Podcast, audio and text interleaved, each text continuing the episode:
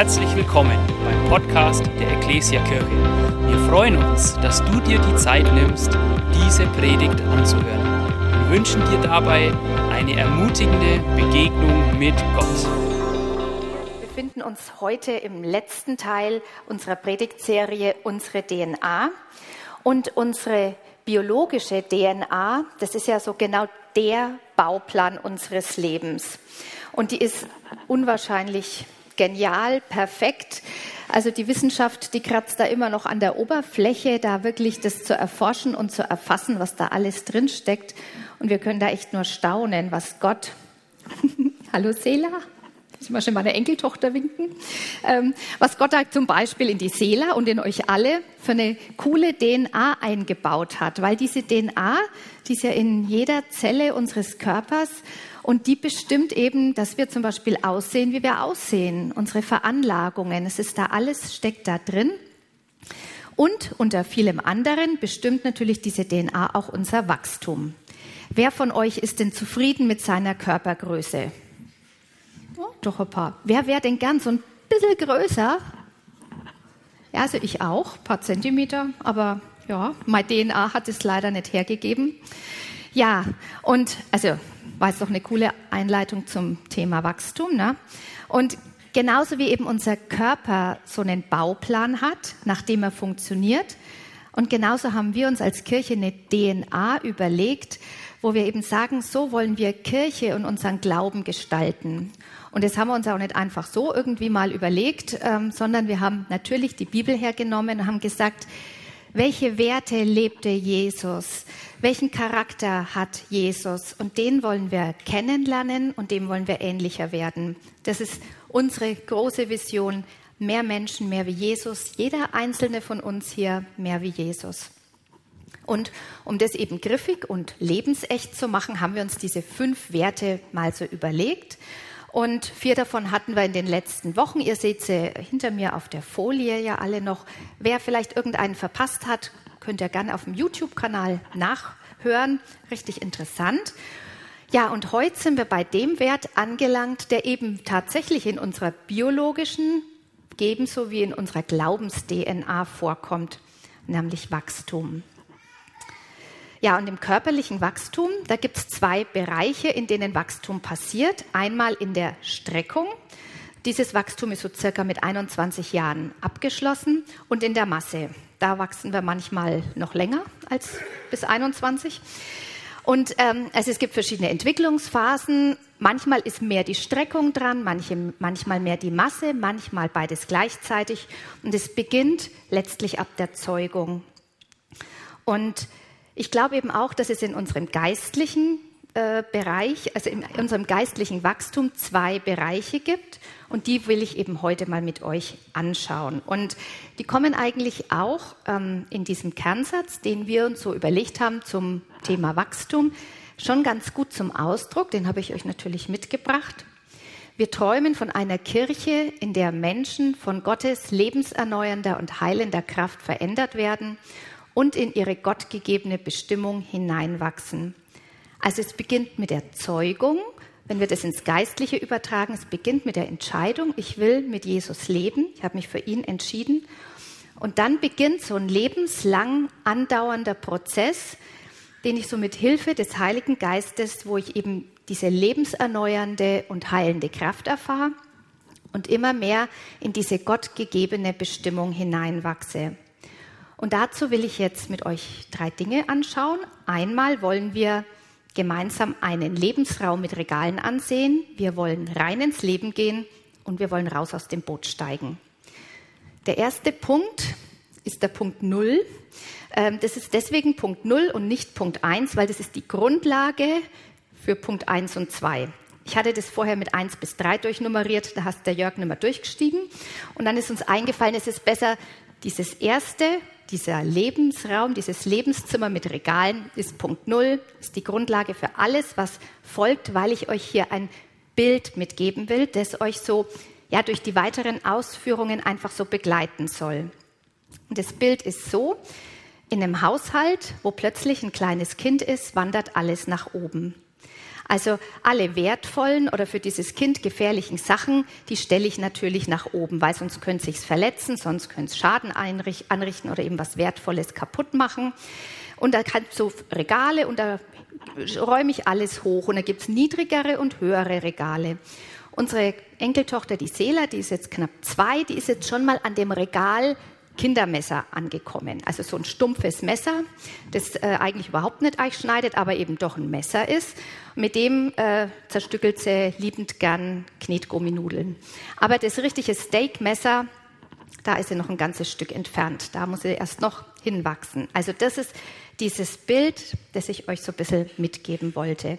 Weil genau so macht Gott es auch mit uns. Wir statten so in unser Glaubensleben wie Babys. Und im Hebräerbrief der Schreiber, der hat dieses Bild so genommen, der sagt, am Anfang verträgt ein Baby nur Milch. Und erst nach und nach wird so der Speiseplan erweitert, weil eben erst nach und nach sich auch der Körper so entwickelt, dass der mit festeren Stoffen, mit Schnitzel und Nutella-Brot auch klarkommt.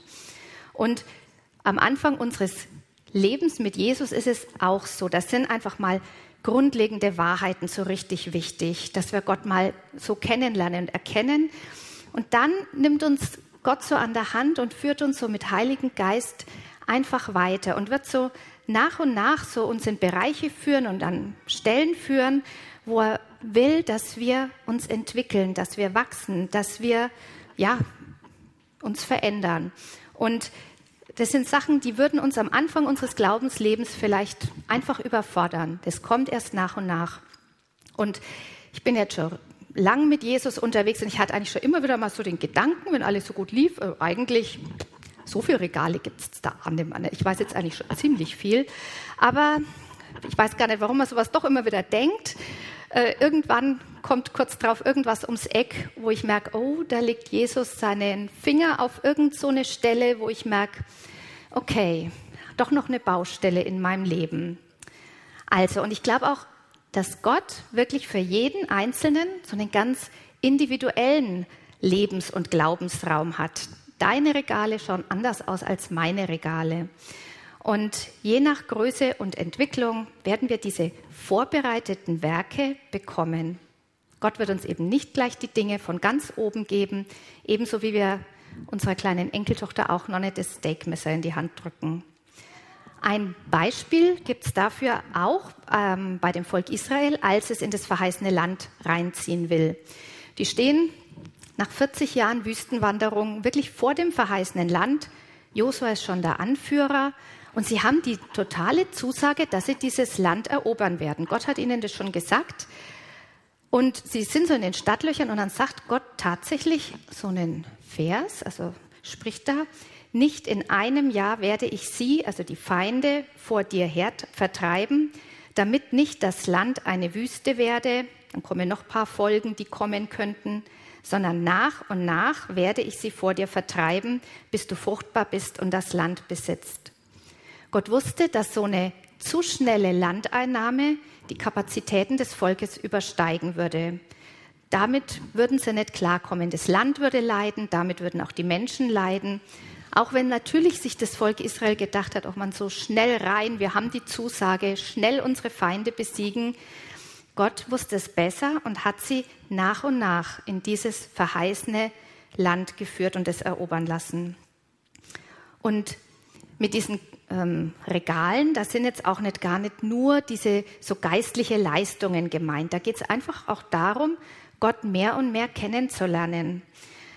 Das sind auch schon Regale. Einfach mal zu lernen, zu sagen, ich will mehr dem Heiligen Geist die Führung überlassen. Ich will meine Sorgen mehr abgeben an Jesus. Ich will Zusagen Gottes wirklich nehmen und mich drauf stellen. All das sind schon so Regale, die ich erreichen kann. Wir haben zum Beispiel eine junge Frau aus der Gemeinde, die so in den letzten Monaten etliche Schicksalsschläge so hinnehmen musste und die so gemerkt hat, Mensch, ich habe Denkweisen, Verhaltensmuster, da merke ich, da will Gott an mir arbeiten. Und ich glaube, die hat sich in dieser Phase überhaupt nicht nach Wachstum gefühlt oder nach, oh, ich lerne gerade was ganz Tolles, sondern ich glaube, das war alles eher so Chaos in ihrem Kopf und sie hat an einer Zusage sich immer festgehalten.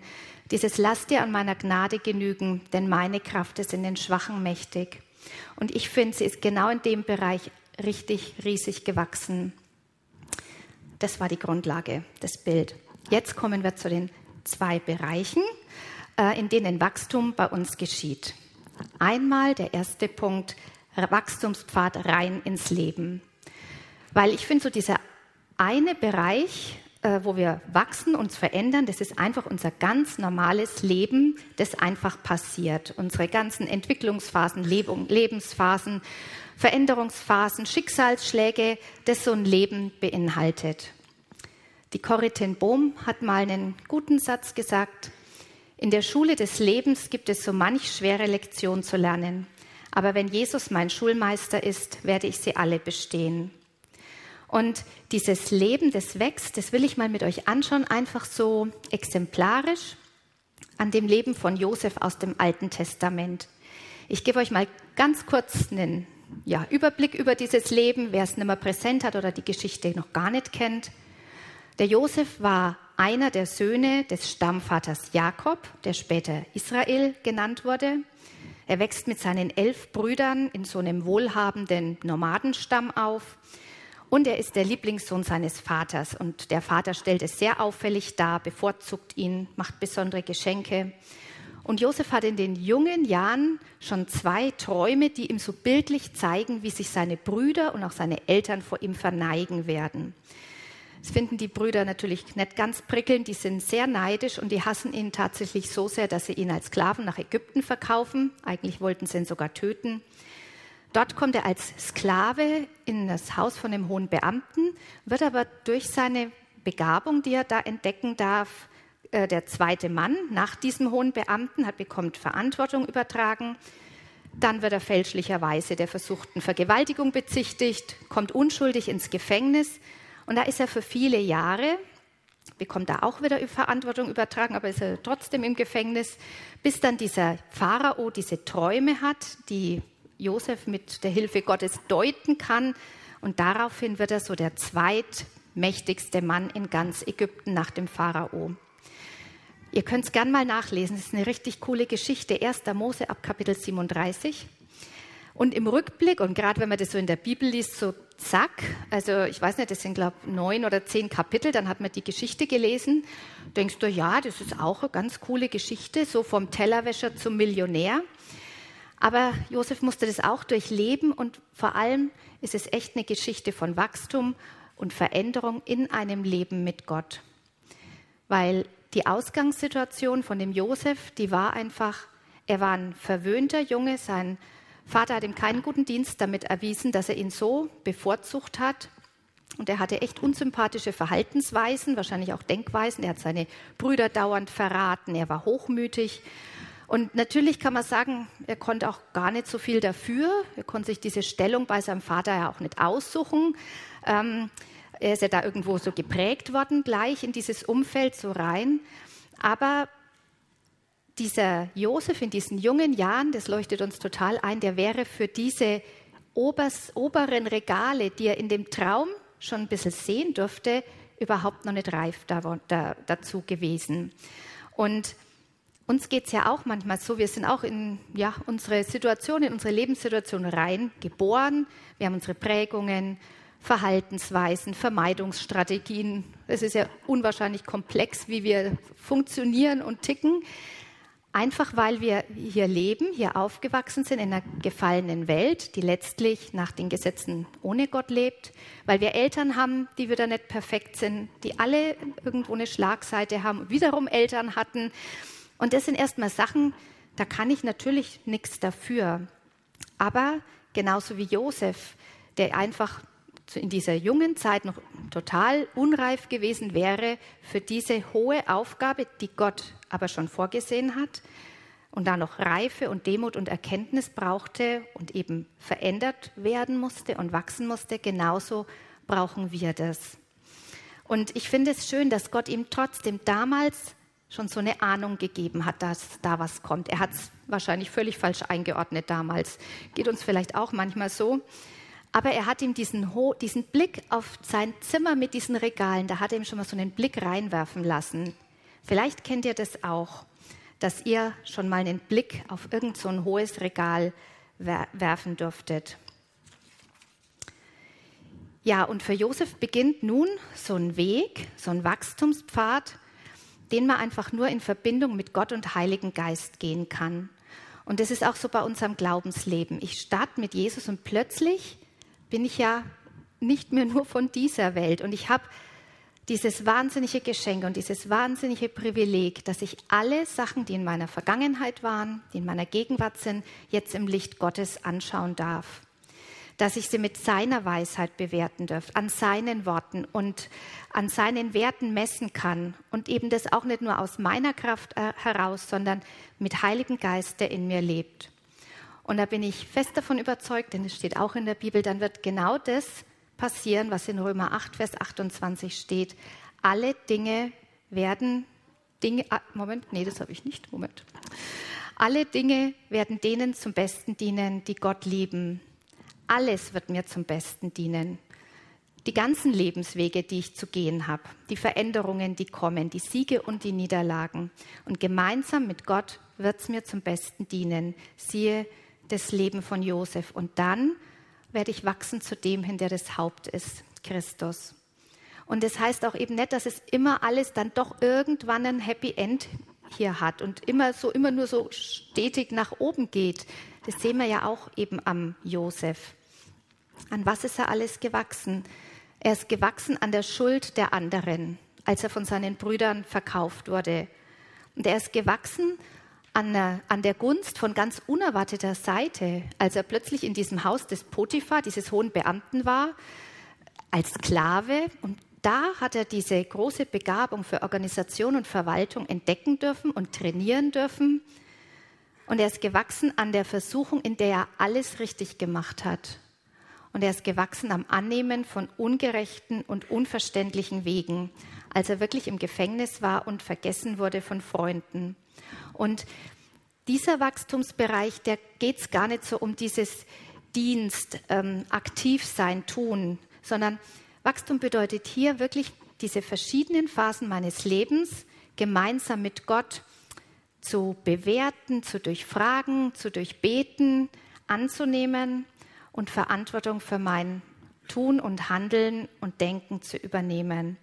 Und manchmal bedeutet das einfach, was heißt nur loslassen. Ich finde, loslassen ist eine Lebenslektion, ein Wachstumspfad, der mich auch schon seit vielen Jahren begleitet und bestimmt auch noch etliche Kapitel äh, vorrätig hat. Josef musste seine Träume loslassen, all das Vertraute, seine Freiheit und zu dem Punkt kommen, den wir oft so unbedarft singen in unseren Lobpreisliedern, du allein, Herr, bist genug. Und es sind oft Zeiten, die eben gar nicht nach Wachstum ausschauen, sondern eher von Schwäche und Unsicherheit geprägt sind. Und ich hatte auch schon etliche oder einige davon in meinem Leben. Ich denke, vielleicht fällt dem einen oder anderen von euch auch gerade irgendeine Lebenssituation ein. Eine, die mich ja auch sehr geprägt hat. Wer mich ein bisschen kennt, der kennt es. Ihr müsst das leider dann nochmal anhören. Aber das war wirklich die Zeit, die mich extrem schwach, unsicher und einsam gemacht hat. Es war die Zeit, als ich meine Kinder, ich habe drei Söhne, loslassen musste. Es war vor allem ein ganzes Jahr eigentlich, in dem ich wirklich viel geweint habe, in dem ich meinen Platz neu finden musste, manche so Träume und Erwartungen entlarven und neu definieren musste und mich eigentlich nur Jesus verstanden hat. Und da ist überhaupt nichts Außergewöhnliches passiert. Also die Jungs haben auch alles richtig gemacht, die sind einfach nur erwachsen geworden. Also es ist eine ganz normale Lebensphase einer Mutter, eines Vaters, ähm, aber für mich war das ein Teil meines Wachstumspfades. Und ich habe da lernen müssen, anzunehmen, dass ich nicht mehr der wichtigste Mensch in dem Leben meiner Kinder bin und dass davon auch nicht mein Glück abhängen darf, sondern dass in dieser Nähe zu Gott ich mein Glück finden darf. Und es hat mich geprägt, diese Zeit. Oder ein Ehepaar aus unserer Gemeinde, die mir wirklich zum Vorbild wurden, die ihre Kinderlosigkeit angenommen haben, durch viel Fragen und Traurigkeit durch, aber die dann zuversichtlich und mit einem Ja zu dieser ihrer Lebenswirklichkeit weitergegangen sind und sich dann sogar, weil sie so ungebunden waren ohne Kinder, nach Rumänien in die Mission haben rufen lassen. Das sind finde ich Wachstumspfade, ja, die sind, schauen erst nicht toll aus, aber im Nachhinein, wo man oft sagt, ja, und danach bin ich gewachsen. Und das ist es eben. Danach, zu so einem Zeitpunkt, den irgendwie nur Gott weiß, da schenkt Gott diese Durchbrüche. So einem Zeitpunkt, wo Gott weiß, jetzt ist Wachstum passiert und dann erlebe ich Heilung, Vergebung und so ein neues Level an, an Glauben und Vertrauen. Und ich bin so am nächsten Regal angekommen. Gott kann mir was anvertrauen, für das ich vorher einfach noch nicht bereit war. Und dann ist es tatsächlich wie bei Kindern, über Nacht sind die Hosen zu kurz, über Nacht ist Wachstum passiert. Und es sind immer zwei Flügel einer Sache. Die Angela hat es auch gut am Anfang gesagt. Es ist natürlich Gottes Gnade und Geschenk, dass ich wachsen darf. Aber es ist auch meine Offenheit und Bereitschaft, wirklich, dass ich mich von Gott ja verändern lasse und wachsen will. Und ganz sicher wird Josef, habe ich auch gemacht in meinen Krisen, ähm, in diesen schlechten Phasen mit Gott gehadert haben. Und es ist auch überhaupt nicht verboten. Ähm, aber er hat ihn auch mitten in diesen Situationen erlebt. Ein Satz, wenn man diese Kapitel liest, der kommt mehrfach vor. Da heißt es immer, der Herr war mit Josef und schenkte ihm Gelingen. Selbst im Gefängnis, selbst als Sklave, in diesen Situationen war Jesus dabei. Und Jesus wächst, äh, Jesus, Josef wächst geistlich. Ich finde es eigentlich erstaunlich, weil im Gefängnis schenkt Gott ihm diese Gabe der Traumdeutung. Vielleicht hat sich Josef auch gedacht, ja, schön, jetzt kann ich Träume deuten, aber ich sitze immer noch im Gefängnis, immer noch uncool. Ähm, und er war praktisch irgendwie Teil eines Wunders und hat Wachstum erlebt, geistliches Wachstum, aber irgendwie noch so mit angezogener Handbremse kennen wir vielleicht auch aus unserem Leben, wo wir eigentlich merken, ich wäre jetzt eigentlich ready. Es ist, was, es ist was dran, aber irgendwie die Türen gehen noch nicht so richtig auf. Und irgendwie, man merkt, es bewegt sich was, aber eben noch nicht so richtig. Und beim Josef mussten auch tatsächlich noch zwei weitere, nach außen hin total ereignislose Jahre vergehen, bis dann dieser Pharao diese Träume hatte und er sie dann mit Gottes Hilfe deuten konnte. Und jetzt erfährt Josef genau diese Erhöhung Gottes. Nun kommt er hoch an dieses Regal, das Gott ihm damals in jungen Jahren schon gezeigt hat, das bisher unerreichbar war, ganz in weite Ferne gerückt war, weil er einfach auch noch nicht bereit dazu war. Aber nun ist Josef groß genug, dass er Gott allein die Ehre für das gibt, was passiert ist, für das er diese Träume deuten kann. Denn als er diese Traumdeutung an den Pharao weitergegeben hat, da sagt er den Satz, es steht nicht in meiner Macht, das zu tun, Majestät, nur Gott kann es. Und wer sich ein bisschen selber kennt, der weiß, dass wenn was Tolles passiert ist, an dem er beteiligt war, dann den Ruhm ganz allein bei Gott zu lassen und die Ehre, da gehört schon wirklich äh, Demut und Reife dazu. Da habe ich auch noch ein paar Regale vor mir. Und ja, das war vor allem so diese Lebensgeschichte von Josef, an der ich euch das auch ein bisschen so zeigen wollte. Ein Leben, das wächst. Lest es richtig gerne mal durch, weil Josef war da auch noch nicht am Ende seines. Man könnte mehr denken, jetzt war er dann der zweite Mann äh, in Ägypten. Aber er musste auch noch das Trauma seiner Jugend irgendwie bearbeiten. Er musste seinen Brüdern vergeben. Auch Josef war an dem Punkt noch nicht fertig mit Wachsen. Und ich finde, an diesem Leben von Josef, da sehen wir das so ganz exemplarisch und beispielhaft, was wir in dem Bild vom Weinstock und den Reben sehen. Gott ist der Weingärtner und er beschneidet und reinigt diesen Weinstock und nicht, um ihm zu schaden, sondern dass er gesund bleibt, dass er stark wird und dass er Frucht bringt. Und jetzt kommen wir zum zweiten Punkt, der zweite Wachstumspfad, raus aus dem Boot. Denn vielleicht ist so ein bisschen die Gefahr von diesem ersten Bereich, dieses Leben, das ja da so passiert, dass ich das, dieses Wachstum so ganz auf diese inneren Prozesse ver, ver, also festlege. Also ich sage, ja, ich, innerlich muss ich ja wachsen, also stimmt ja auch, aber es ist es eben nicht nur. Denn es geht tatsächlich um mehr. Wir haben nämlich einen Auftrag. Und er beginnt wirklich bei 1. Mose 1, wir sollen bewahren und bebauen Uns ist Schöpfung in jeder Form anvertraut, bis hin zu Matthäus 28, geht hin, macht zu Jüngern, tauft und lehrt. Und das sind eigentlich diese allgemeingültigen Aufträge. Da ist eigentlich jeder Christ, der die das erste Mal liest, irgendwo mit drin und kommt da eigentlich gar nicht mehr so richtig raus, weil das sind Aufträge, die gelten für alle Jesus-Leute. Und dann gibt es natürlich noch so persönliche Aufträge. Das ist eben das, mein Lebens- und Glaubensraum mit meinen Regalen, der betrifft mein Umfeld, mich in meinem Umfeld. Und vielleicht ja, hat Gott euch in eurem persönlichen Lebensraum auch schon so, einen, so ein Regal gezeigt, wo er wisst oder ahnt, da könnte mal was draus werden. Wir haben eine Frau auch in der Gemeinde, die hat so ein, ich glaube, so ein älteren Teenageralter, das aufs Herz gelegt bekommen, dass sie mal einen christlichen Kindergarten gründet, leitet. Es hat sich schon manches eingespurt, aber es ist noch nicht ganz so weit, aber sie hat es im Hinterkopf. Vielleicht hat einer von euch auch schon sowas, ja, im Blick, aber dann, ja, wenn einem Gott was zeigt, wo man so älterer Teenager war oder junger Erwachsener und halt zu neuem Glauben, ja, da hat man halt noch viele Rosinen im Kopf, aber dann kommt ja das Leben. Ne? Und dann wird es auch anstrengend, weil das ist ja jetzt natürlich kein Ponyhof, das hört man ja überall, ist ja auch nicht so. Und Leben ist eh schon anstrengend und man hat eigentlich eh schon genug zu tun. Jetzt soll man auch noch im Glauben wachsen und hat auch noch einen Auftrag. Und dieser, dieses Leben, dieser erste Teil, der passiert ja sowieso. Mein Leben passiert ja sowieso.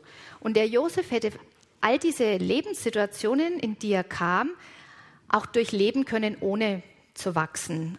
Er hätte sich schon irgendwie durchwursteln können. Ich kann Leben natürlich auch nach menschlichem Rat und nach weltlichen Strategien leben.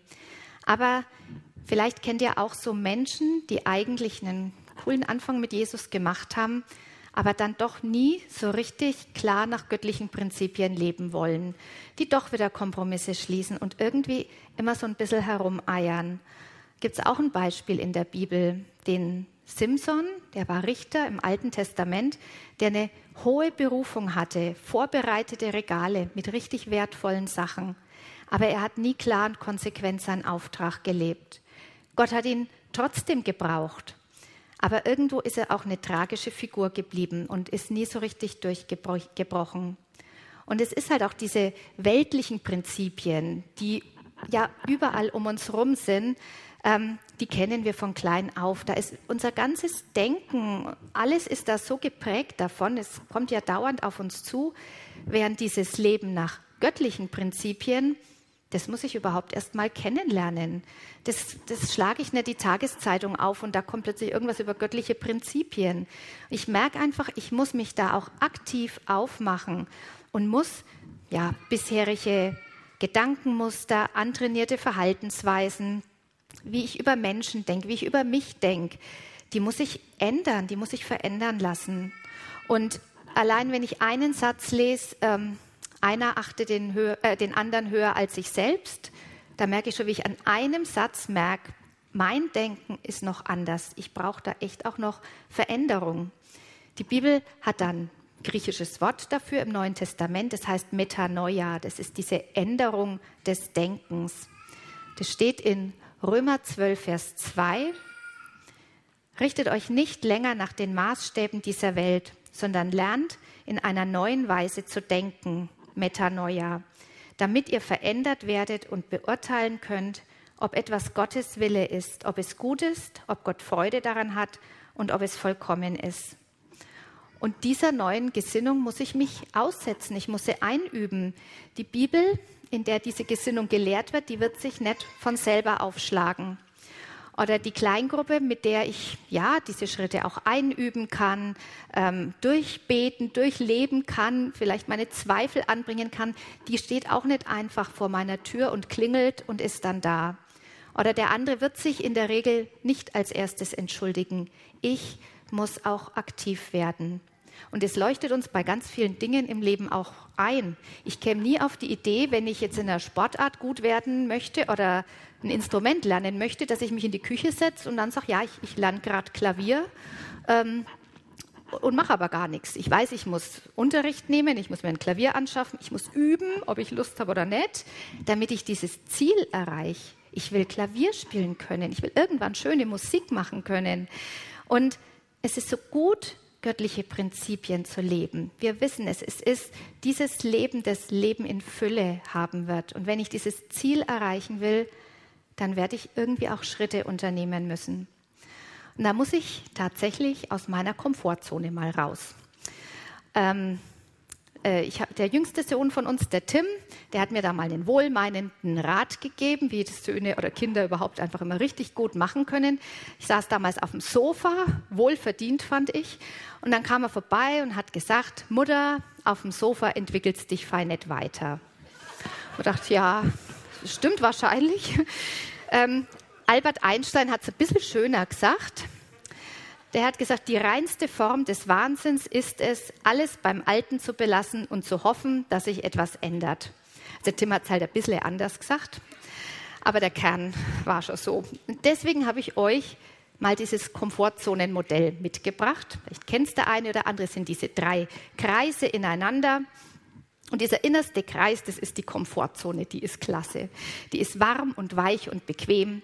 Da läuft alles so, wie ich das kenne. Da habe ich mit Leuten zu tun, die ich kenne. Da habe ich Abläufe, die sind voll routiniert. Ich, ich weiß alles, kenne alles. Ähm, es ist gewohnt. Es macht mir null Stress und Druck. Da fühle ich mich einfach wohl. Und da läuft alles mit allen Vor- und Nachteilen, wie es halt so läuft. Und es gibt tatsächlich schon auch dieses Geschenk der Komfortzone. Da kann ich nämlich einfach auch mal auftanken, zur Ruhe kommen und ja, wieder Kräfte sammeln. Und es ist auch immer wieder gut für bestimmte Zeiten und für bestimmte Bereiche in meinem Leben. Aber was natürlich in dieser Komfortzone nicht passiert, das ist Wachstum und Veränderung. Ich werde mich nicht entwickeln. Und es ist auch wissenschaftlich erwiesen, wenn ich immer nur in meiner aktuellen Komfortzone bleibe, dann werde ich psychisch und physisch träge und werde eben ganz sicher kein Wachstum oder nächstes Level oder Horizonterweiterung erleben. Der nächste Kreis ist dann diese Wachstums- und Veränderungszone. Und hier ja, findet Veränderung statt. Ich begebe mich auf so völlig neues Terrain. Ich überschreite mal so eine Grenze. Und es können ganz kleine Sachen sein. Ich also mich haut sofort aus der Komfortzone, wenn ich Bahn fahren muss zum Beispiel, weil das mache ich ganz selten. Und ich habe immer Angst, ich stehe am falschen Gleis und ich verstehe die Durchsagen nicht. Und also es stresst mich total. Ich bin dann schon fast in der Panikzone. Aber ja, also es können wirklich so kleine Sachen sein, wo ich merke, boah, das ist Neuland für mich und ich fühle mich unwohl. Und es können natürlich größere Sachen sein. Ich wäre Mama, Papa, ich ziehe um, ich nehme eine neue Aufgabe an oder eben auch ganz klassisch, man wechselt die Arbeitsstelle. Das ging mir auch so. Ich war neuneinhalb Jahre in einem Schulsekretariat und ich habe so ein Schuljahr, das habe ich aus dem Ärmel geschüttelt. Ich konnte alle Sprechstunden auswendig, die, nach die Namen der Kinder. Ich wusste die Abläufe, jedes Formblatt habe ich im Kopf gehabt, das lief. Und dann habe ich ja tatsächlich Stelle gewechselt und diese ersten Wochen und Monate, das war mir vorher gar nicht so bewusst, aber die waren einfach auch ja, nicht so ganz einfach. Also ich kannte niemanden, keinen Ablauf, keine Telefonnummer, diese komischen Abkürzungen. Jeder hat mich gesiezt, keiner hat sich zu mir gesetzt, wenn irgendwas war, weil die kannten sich ja alle untereinander. Aber inzwischen bin ich seit fast acht Jahren dort. Und inzwischen kenne ich die Abläufe und ich kenne die Namen. Ich habe überhaupt keinen Stress und Druck mehr. Ich bin, also dieses Rathaus ist inzwischen Komfortzone für mich. Und meine Komfortzone hat sich erweitert. Und genau das ist auch dieses Geschenk von sich immer wieder mal rauswagen aus dieser Komfortzone rein in diese Wachstums- oder Veränderungszone. Ich werde meinen Horizont erweitern. Ich wachs rein und werde mich auch irgendwann da sicher fühlen. Und dann ist vielleicht wieder was Neues dran. Der äußere Ring, der erklärt sich schon von selbst, eine Gefahren- oder Panik- oder Angstzone. Das ist einfach, wenn man sich wirklich überfordert oder übermütig wird. Und da hat man sich wirklich übernommen. Und in dieser Zone, da lernt man auch nichts mehr, weil das ganze System richtig überfordert ist. Es kann vielleicht ein Studium sein, das mir doch zu schwierig ist. Oder ich denke, ich muss jetzt nach Afrika und den Eingeborenen von Jesus erzählen und merke dann, dem bin ich jetzt irgendwie aber doch nicht gewachsen. Zack, bin ich in dieser Zone.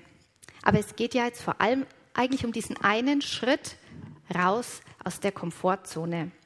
Und in der Bibel ist diese, dieser Schritt auch ganz eindrücklich beschrieben, und zwar in der Begebenheit, wo Petrus diesen Schritt aufs Wasser wagt, wo er im Boot ist, außen ist dunkel auch noch und Sturm, und er geht aus diesem sicheren Boot und macht diesen einen Schritt raus auf dieses Wasser, diese Unsicherheit, aber mit Jesus im Blick.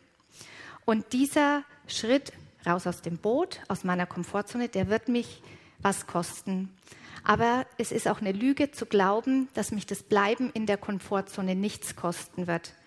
Es wird mich auch was kosten, und zwar viele kostbare und wertvolle Geschenke, die Gott für mich vorbereitet hat, Frucht, die ich bringen kann für mich und für andere.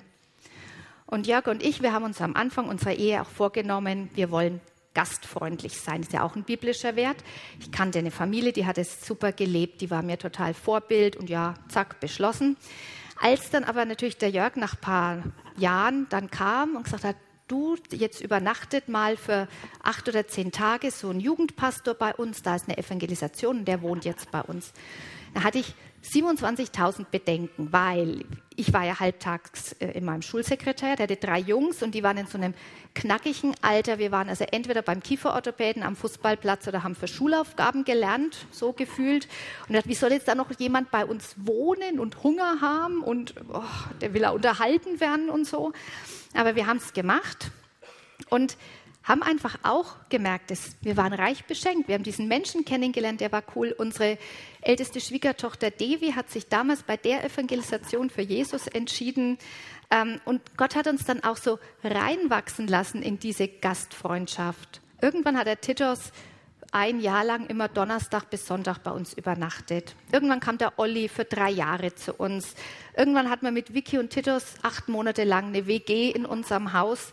Und das war natürlich immer Schritte aus der Komfortzone raus. Und ich war da auch manchmal nicht begeistert, aber ich habe mich so kennenlernen dürfen, meinen Perfektionismus erstmal so ja, unangenehm erleben dürfen und auch ja, lernen dürfen, dass ich da nicht alles so wichtig nehme, dass diese Sorgen, die ich mir vorher mache, meistens nicht annähernd so eintreffen, wie ich mir das schon mal ausgemalt habe.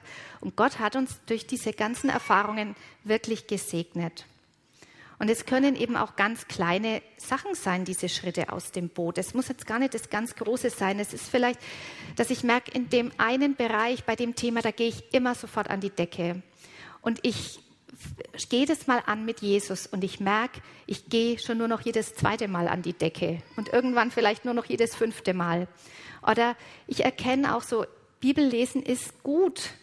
Und ich mache mich mal wieder dran und wage den Schritt und sage, ich stelle mal doch zehn Minuten oder fünf Minuten eher meinen Wecker und gehe das ein und lass mich ja dadurch beschenken. Und ja, einfach auch mal wieder vielleicht eine neue Aufgabe oder Herausforderung annehmen. Zum Beispiel mal hier zu predigen, anstelle nur zu moderieren, Angela. Ne? Also Next Level und so weiter. Und Und ich habe mir auch gedacht, es ist so gut, dass man da reinwachsen darf. Also ich muss euch gestehen, ich war jetzt in dieser Vorbereitung manchmal näher an dieser Panikzone als in meiner Wachstumszone. Aber ich denke, da wächst man auch rein. Und ich bin froh und dankbar, dass ich euch habe, die mir das ermöglichen, zu sagen, ich kann darin wachsen, ihr haltet es aus. Oder dass Benny oder so oder Joni uns das zu, oder mir das jetzt zugetraut haben. Und es ist einem einfach wichtig, dass ich wachse und dass ich mich verändere und dass ich Jesus ähnlicher werde damit. Weil es ist ja auch so, erst habe ich Menschen, die mir da drin Vorbild sind und die mich inspirieren und die mich stärken, aber irgendwann dreht sich das. Und dann darf ich jemand sein, der die anderen inspiriert, der die anderen stärkt. Ich darf Mutter oder Vater im Glauben sein und ich darf über meinen Tellerrand sehen und in Menschen investieren. Ich glaube, Gott freut sich daran, wenn wir uns entwickeln. Genauso wie sich jede Mama und Papa freut, wenn sich ihr Kind entwickelt und nicht immer nur klein und süß bleibt, so schön das auch ist. Ja, das ist eigentlich das Fazit. Wir hatten diese Grundlage, dieses Bild mit den Regalen in den verschiedenen Höhen in meinem ganz persönlichen Glaubenszimmer. Und diesen ersten Wachstumspfad, mein Leben, das passiert, wo ich in Verbindung mit Gott wachsen kann. Und diesen zweiten Wachstumspfad, der auch aktive Schritte von mir fordert raus auf, aus dem Boot. Und es ist so ein Geschenk. Ich muss diese Wachstumszone nicht allein betreten. Jesus geht mit. Heiliger Geist lebt in mir. Und wir haben uns. Wir, wir sind nicht alleine unterwegs. Wir haben Glaubensgeschwister. Und Paulus beschreibt es wunderbar in diesem Bild mit diesem Körper und vielen Gliedern. Da ist keins umsonst. Da hat jedes seinen Platz und seinen Sinn. Es ergänzt sich und trägt sich und stützt sich. Der Kopf von diesem ganzen Leib ist Jesus. Und ich finde, es ist so ein Privileg, dass wir als Leib Jesu mit ihm als Kopf hier auf der Welt Reich Gottes repräsentieren können und bauen können. Und Gott freut sich, wenn er uns diese kostbaren Dinge aus diesen ja, Regalen, die er vorbereitet hat, anvertrauen kann. Es gibt eine Bibelstelle im Alten Testament, da heißt es, dass Gott verborgene Schätze für uns vorbereitet hat und dass wir die so nach und nach in unserem Leben einfach so mit Gott entdecken können. Ein Riesengeschenk. Und zum Schluss noch ein Gedanke, ob wir es glauben oder nicht. Selbst Jesus als Sohn Gottes musste raus aus seiner Komfortzone.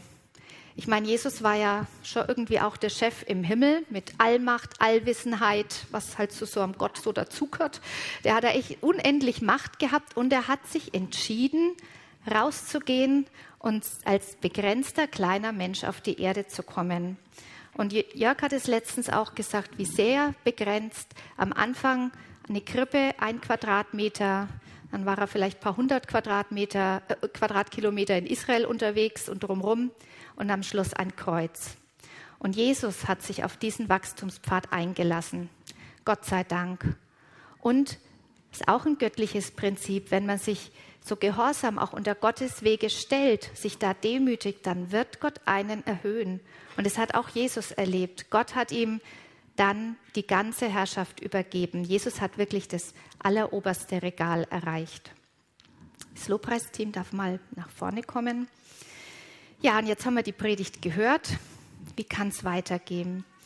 Ich wollte ganz eines sicher nicht, dass mit diesem Wert, Wachstum, irgendwie Druck erzeugt wird oder irgendwie nur an diese Leistung, geistliche Leistung gedacht wird. Ich hoffe, es ist mir so ein bisschen mit diesem Bild des Kindes gelungen. Und ansonsten vertraue ich jetzt einfach darauf, dass Heiliger Geist zu euch redet, dass er euch nächste Schritte zeigt. Was ist vielleicht bei dir dran, der nächste Schritt raus aus dem Boot und aufs Wasser mit dem Blick auf Jesus? Vielleicht was, was du schon ahnst, vielleicht was ganz Neues. Und ich will dir echt Mut machen. Lass dich herausfordern. Hab Mut zur Veränderung und wag diese Schritte.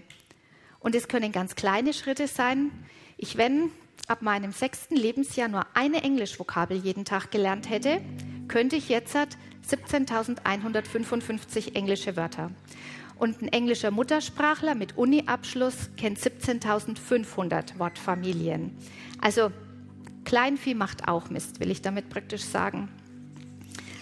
Ja, und es ist eben gut, wenn wir das erfahren. Und dass natürlich jede Kleingruppe, die kostet mich diesen Weg weg von meinem Sofa. Aber es kostet mich vielleicht auch, dass ich mich mal öffne, dass ich Leben teile, dass ich mal Gastgeber bin oder ein Thema vorbereite.